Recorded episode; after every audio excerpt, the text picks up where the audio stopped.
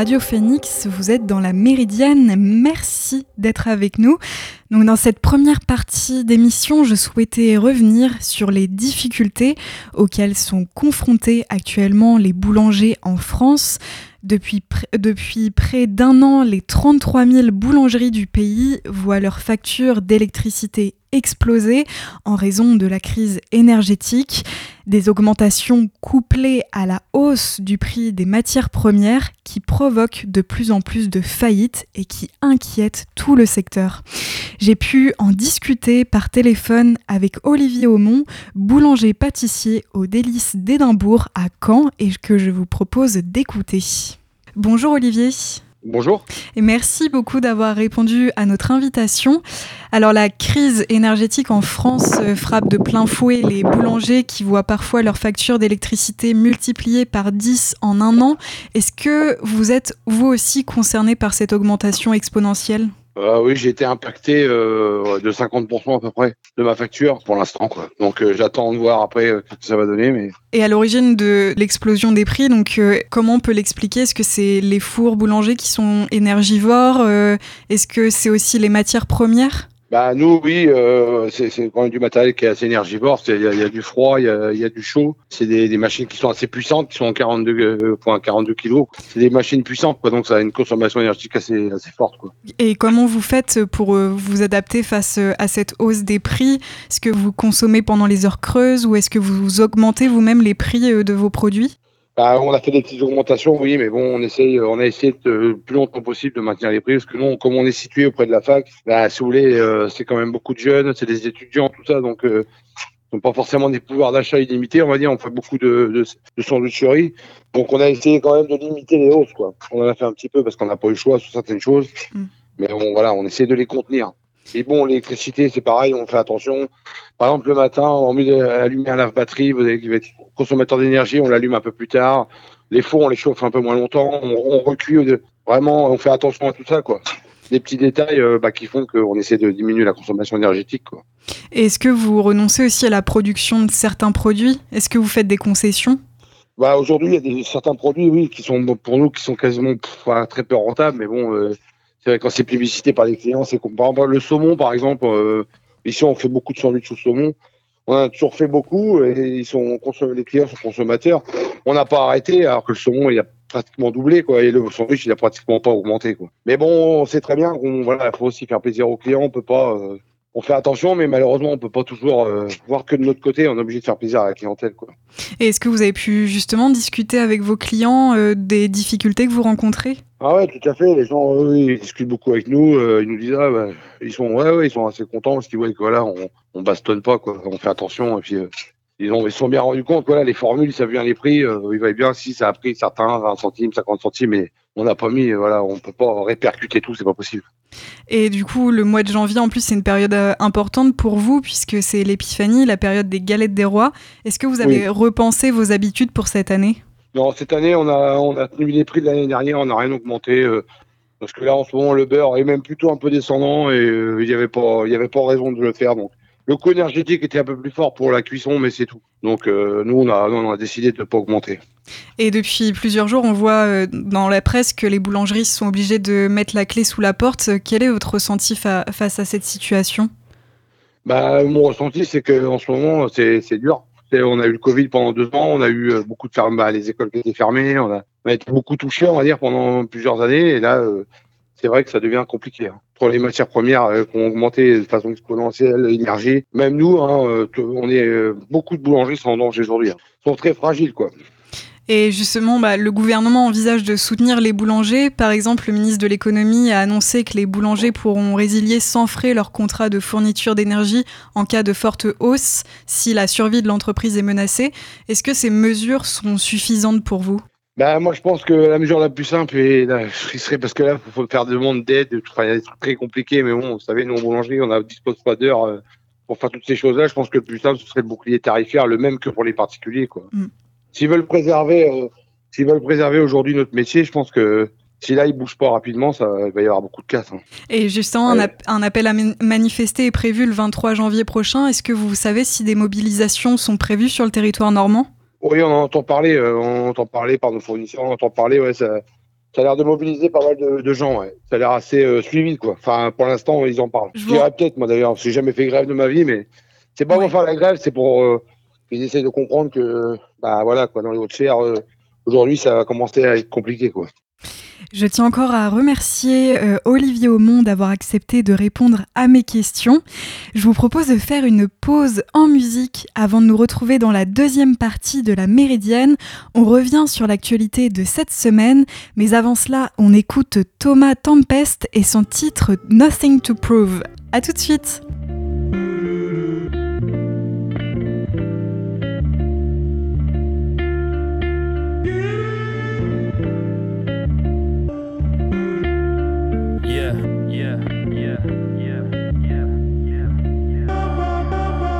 One step away from forgetting it all. I left the past right behind and never answered a call. No ID, the screen is blank when I'm swiping. Life in the writings, get lost in the mind. It's like labyrinths, twist in a different formation. Two paths collide, so we stood in trade places. A man with no face, but I stare with a gaze across paths, just reflected in a different way. It's strange when I wander off the beaten track. I guess deep down I knew I had to be on tracks and grab the pen and the pad and let the music talk. Switch from team games to a solo sport. I'm unrestrained, I'm an untamed force. I can't explain, but I'm different than I was before. It seems I want it more, but now I need it less. Crack the code to creation, be free of stress. I've got three lights driving the heart in my chest. I put a diamond on the fourth, that's my wife to the end. I feel so content and even more inspired. It's just not the hard times that'll fuel this fire. I was reborn, no messiah of God. I've got followers waiting on the words that I drop and stop spitting when it's less fun and never chase problems. Never say never, why options?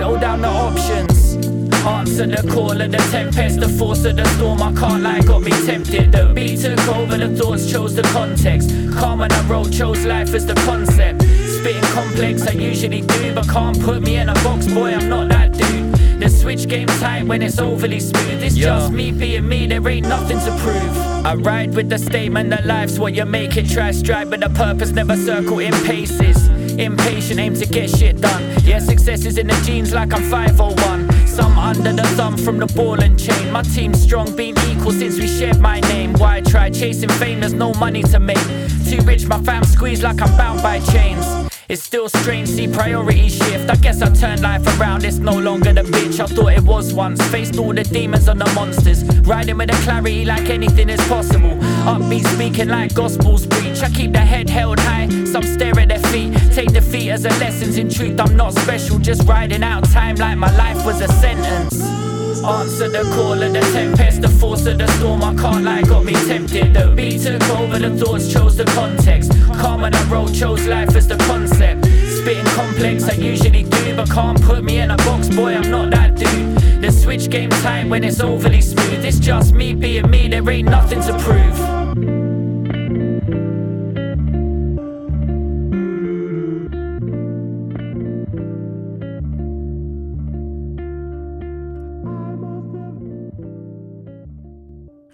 Si vous nous rejoignez, vous êtes sur Radio Phoenix. Merci d'être avec nous dans la Méridienne. À l'instant, vous venez d'écouter Thomas Tempest et son titre Nothing to Prove. Dans cette deuxième partie d'émission, je voulais revenir sur l'actualité en Birmanie, où les troupes birmanes ont défilé hier dans la capitale pour célébrer le 75e anniversaire de l'indépendance. C'était quelques jours après que la dirigeante déchue Aung San a été condamnée à un total de 33 ans de prison. La junte a annoncé qu'elle libérait 7012 prisonniers à l'occasion de cet anniversaire, sans préciser si l'amnistie inclurait des personnes emprisonnées dans le cadre de la répression contre la dissidence. La junte birmane, qui a récemment conclu une série de procès à huis clos contre Aung San Suu Kyi, se prépare à de nouvelles élections prévues plus tard dans l'année.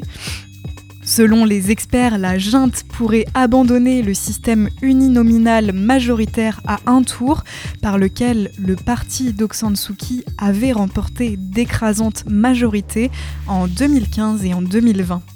L'armée avait justifié son coup d'État en assurant avoir découvert des millions de bulletins irréguliers lors du dernier vote.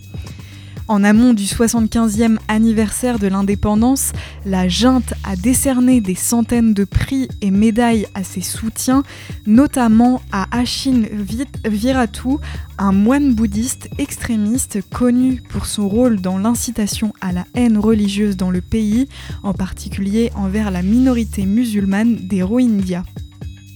Ancienne colonie britannique, la Birmanie a déclaré son indépendance le 4 janvier 1948 au terme d'une longue lutte conduite par le général Aung le père d'Aung San.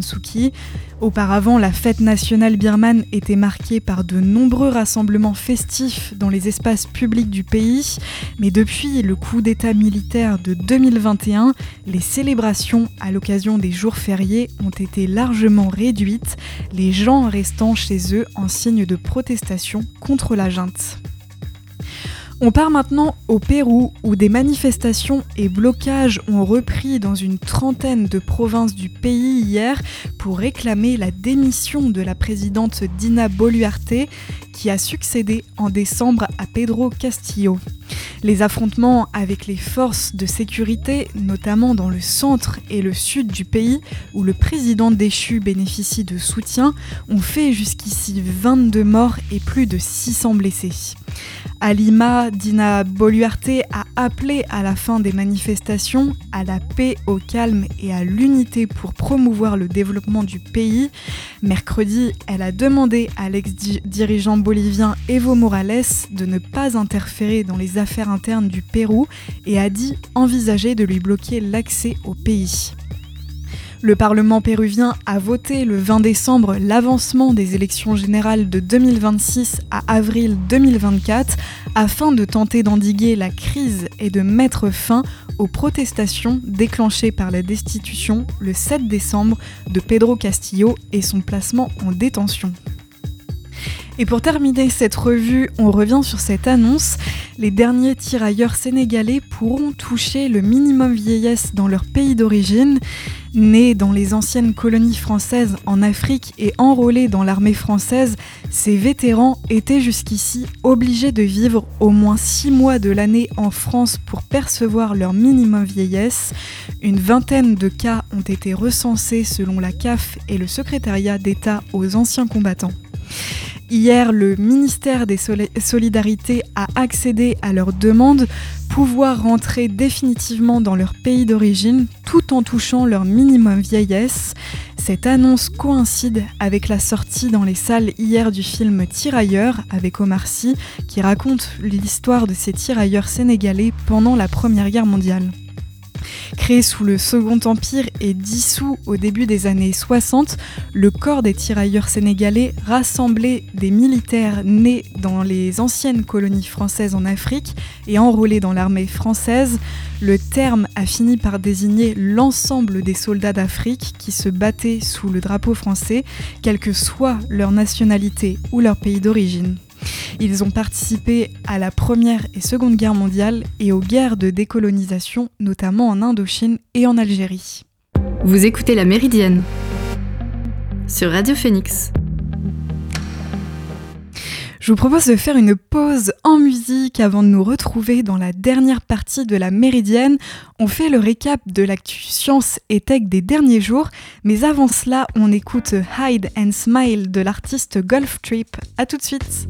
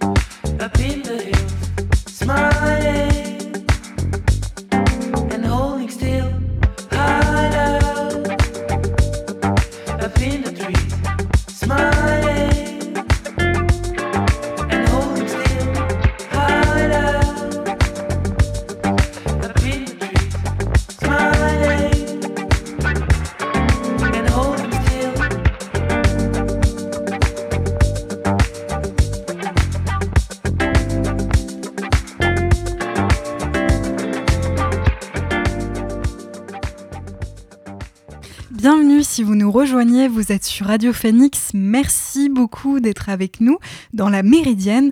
À l'instant, vous venez d'écouter Golf Trip et son titre Hide and Smile. Dans cette dernière partie d'émission, on fait le point sur les dernières actualités sciences et tech. Et on commence cette revue Science et Tech avec l'ouverture aujourd'hui du plus grand salon de la technologie et de l'électronique, grand public au monde, le Consumer Electronics Show ou plus communément appelé CES. Il a lieu à Las Vegas et cette année, les organisateurs espèrent un renouveau après deux années difficiles marquées par la pandémie. Il y a trois ans, l'événement avait attiré plus de 117 000 visiteurs et cette année, ils espèrent rassembler plus de 100 000 participants. L'automobile sera une dominante cette édition, avec près de 300 exposants issus de l'industrie réunis dans un hall d'exposition dédié, avec notamment des présentations de Stellantis ou encore de BMW. L'accélération technologique de l'automobile fait désormais du CES une destination évidente sur fond de perte de vitesse du salon de Détroit même si l'arrivée des voitures entièrement autonomes, semble plus lointaine que prévu initialement, une bonne partie des innovations présentées cette année visent à substituer le logiciel au conducteur. Parmi les nouveautés, la possibilité de mettre à jour à distance le logiciel de gestion du véhicule comme un ordinateur ou un téléphone. L'an dernier, le CES avait été dominé par l'idée que la réalité virtuelle accessible avec un casque était l'avenir d'Internet, mais l'enthousiasme s'est essoufflé Plombé par la mauvaise année du groupe Meta, considéré comme le moteur dans cette technologie, il peine encore à convaincre les utilisateurs de franchir le pas malgré des, investissements colossaux. Malgré tout, les mondes virtuels n'en seront pas moins encore à l'honneur cette année. Plusieurs sociétés et intervenants montreront ainsi les applications possibles de ces univers parallèles. Et enfin, le thème du changement climatique fait partie des grands sujets du CES depuis plusieurs années. Cette semaine, la technologie verte aura droit à son propre lieu d'exposition, signe du désir des organisateurs d'accorder au sujet davantage de visibilité. Et justement, on a souligné à l'instant la perte de vitesse du groupe Meta. L'entreprise fait face actuellement à un autre coup dur. L'Union européenne a infligé hier 390 millions d'euros d'amende au groupe pour violation du règlement général sur la protection des données. Cette sanction fait suite à l'adoption début décembre de trois décisions contraignantes du Comité européen de la protection des données. Les deux premières concernaient des infractions liées aux réseaux sociaux Facebook, pour lequel l'amende s'élève à 210 millions d'euros, et Instagram visé par les 180 millions d'euros restants. La dernière concernant WhatsApp a été notifiée plus tard à la DPC et fera l'objet d'une décision la semaine prochaine. L'autorité irlandaise pour le compte de l'UE a déjà condamné Meta en septembre à une amende de 405 millions d'euros pour des manquements dans le traitement des données de mineurs et en novembre à une amende de 265 millions d'euros pour ne pas avoir protégé suffisamment les données de ses utilisateurs.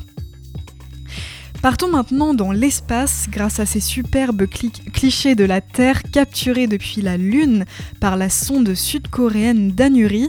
Alors son nom est né d'une contraction de Dal qui signifie lune et Nuri qui signifie profiter et elle a décollé en août depuis les États-Unis à bord d'une fusée de SpaceX. Elle s'est ensuite insérée en orbite lunaire en décembre après un vol prolongé. Ces images prises entre le 24 décembre et le 1er janvier ont été réalisées à moins de 120 km de la surface lunaire, comme le détaille l'Institut coréen de recherche aérospatiale. L'orbiteur débutera sa mission scientifique le mois prochain, durant lequel, laquelle il cartographiera et analysera la surface lunaire et effectuera des mesures de la force magnétique et des rayons gamma. Il testera également l'Internet spatial, une technologie expérimentale en transmettant des photos et des vidéos à destination de la Terre. Le président Young Song-yeol avait salué en décembre les exploits de Danuri, parlant d'un monument d'un moment historique dans l'histoire du programme spatial sud-coréen. La Corée du Sud a présenté des plans ambitieux au sujet de l'espace, dont l'alunissage d'un engin spatial d'ici 2032 et l'envoi sur Mars d'un atterrisseur d'ici 2045. Et pour rester dans le thème, Jupiter Icy Moon Explorer, aussi appelé JUICE, euh, sera la prochaine euh, mission d'exploration de l'Agence spatiale européenne à destination des lunes de Jupiter. La sonde devrait être lancée en 2023 par une fusée Ariane 5 depuis le site de Kourou en Guyane. Cette sonde spatiale doit étudier en survolant à plusieurs reprises trois des lunes glacées de Jupiter, nommées Callisto, Europe et Ganymède, avant de se placer en orbite en 2032 ou en 2033. Et pour célébrer le prochain lancement de Juice, euh, l'ESA invite le public à réaliser un Space Juice, un cocktail s'inspirant d'un des éléments scientifiques de la mission ou qui évoque Jupiter ou ses satellites. Et c'est à poster, euh, le résultat est à poster sur un réseau social avec le hashtag SpaceJuice. Pour euh, participer au concours, il suffit ensuite de renseigner le formulaire euh, sur le site dédié et le gagnant sera invité à assister au lancement de la sonde depuis le centre de contrôle de l'ESA en Allemagne où sera servi son jus. Et pour terminer, certains d'entre vous l'ont sûrement remarqué, Game of Thrones, Les Sopranos, Tchernobyl ou encore Sex and the City, voilà quelques-unes des séries indisponibles depuis ce lundi dans le catalogue du bouquet d'OCS diffusé en France.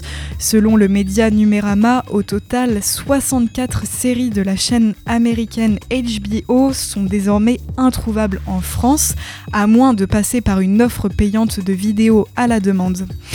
Cause, les contrats de diffusion conclus entre OCS et la chaîne payante américaine appartenant au groupe Warner Bros. Discovery qui prenaient fin en 2022 et n'ont pas été renouvelés. Toutes les séries HBO vieilles de plus de deux ans ont donc quitté le catalogue d'OCS. Les séries plus récentes comme House of the Dragon ou The White Lotus ne sont pas concernées et restent accessibles sur la plateforme. La fin de l'accord entre Warner Bros. Discovery et OCS était prévue pour laisser place au lancement du nouveau service de streaming HBO Max en France, rappelle le site Les Numériques, mais ce lancement est repoussé à 2024. Les séries qui ont quitté les programmes d'OCS n'ont donc pour l'instant aucun diffuseur en France. Et c'est ainsi que s'achève cette émission de la Méridienne. Merci à toutes et à tous de l'avoir suivi. Demain, vous retrouverez le best-of de la semaine préparé par Ateba que je remercie. Nous, on se retrouve lundi pour une nouvelle semaine d'émission. En attendant, je vous souhaite un bon après-midi. À lundi.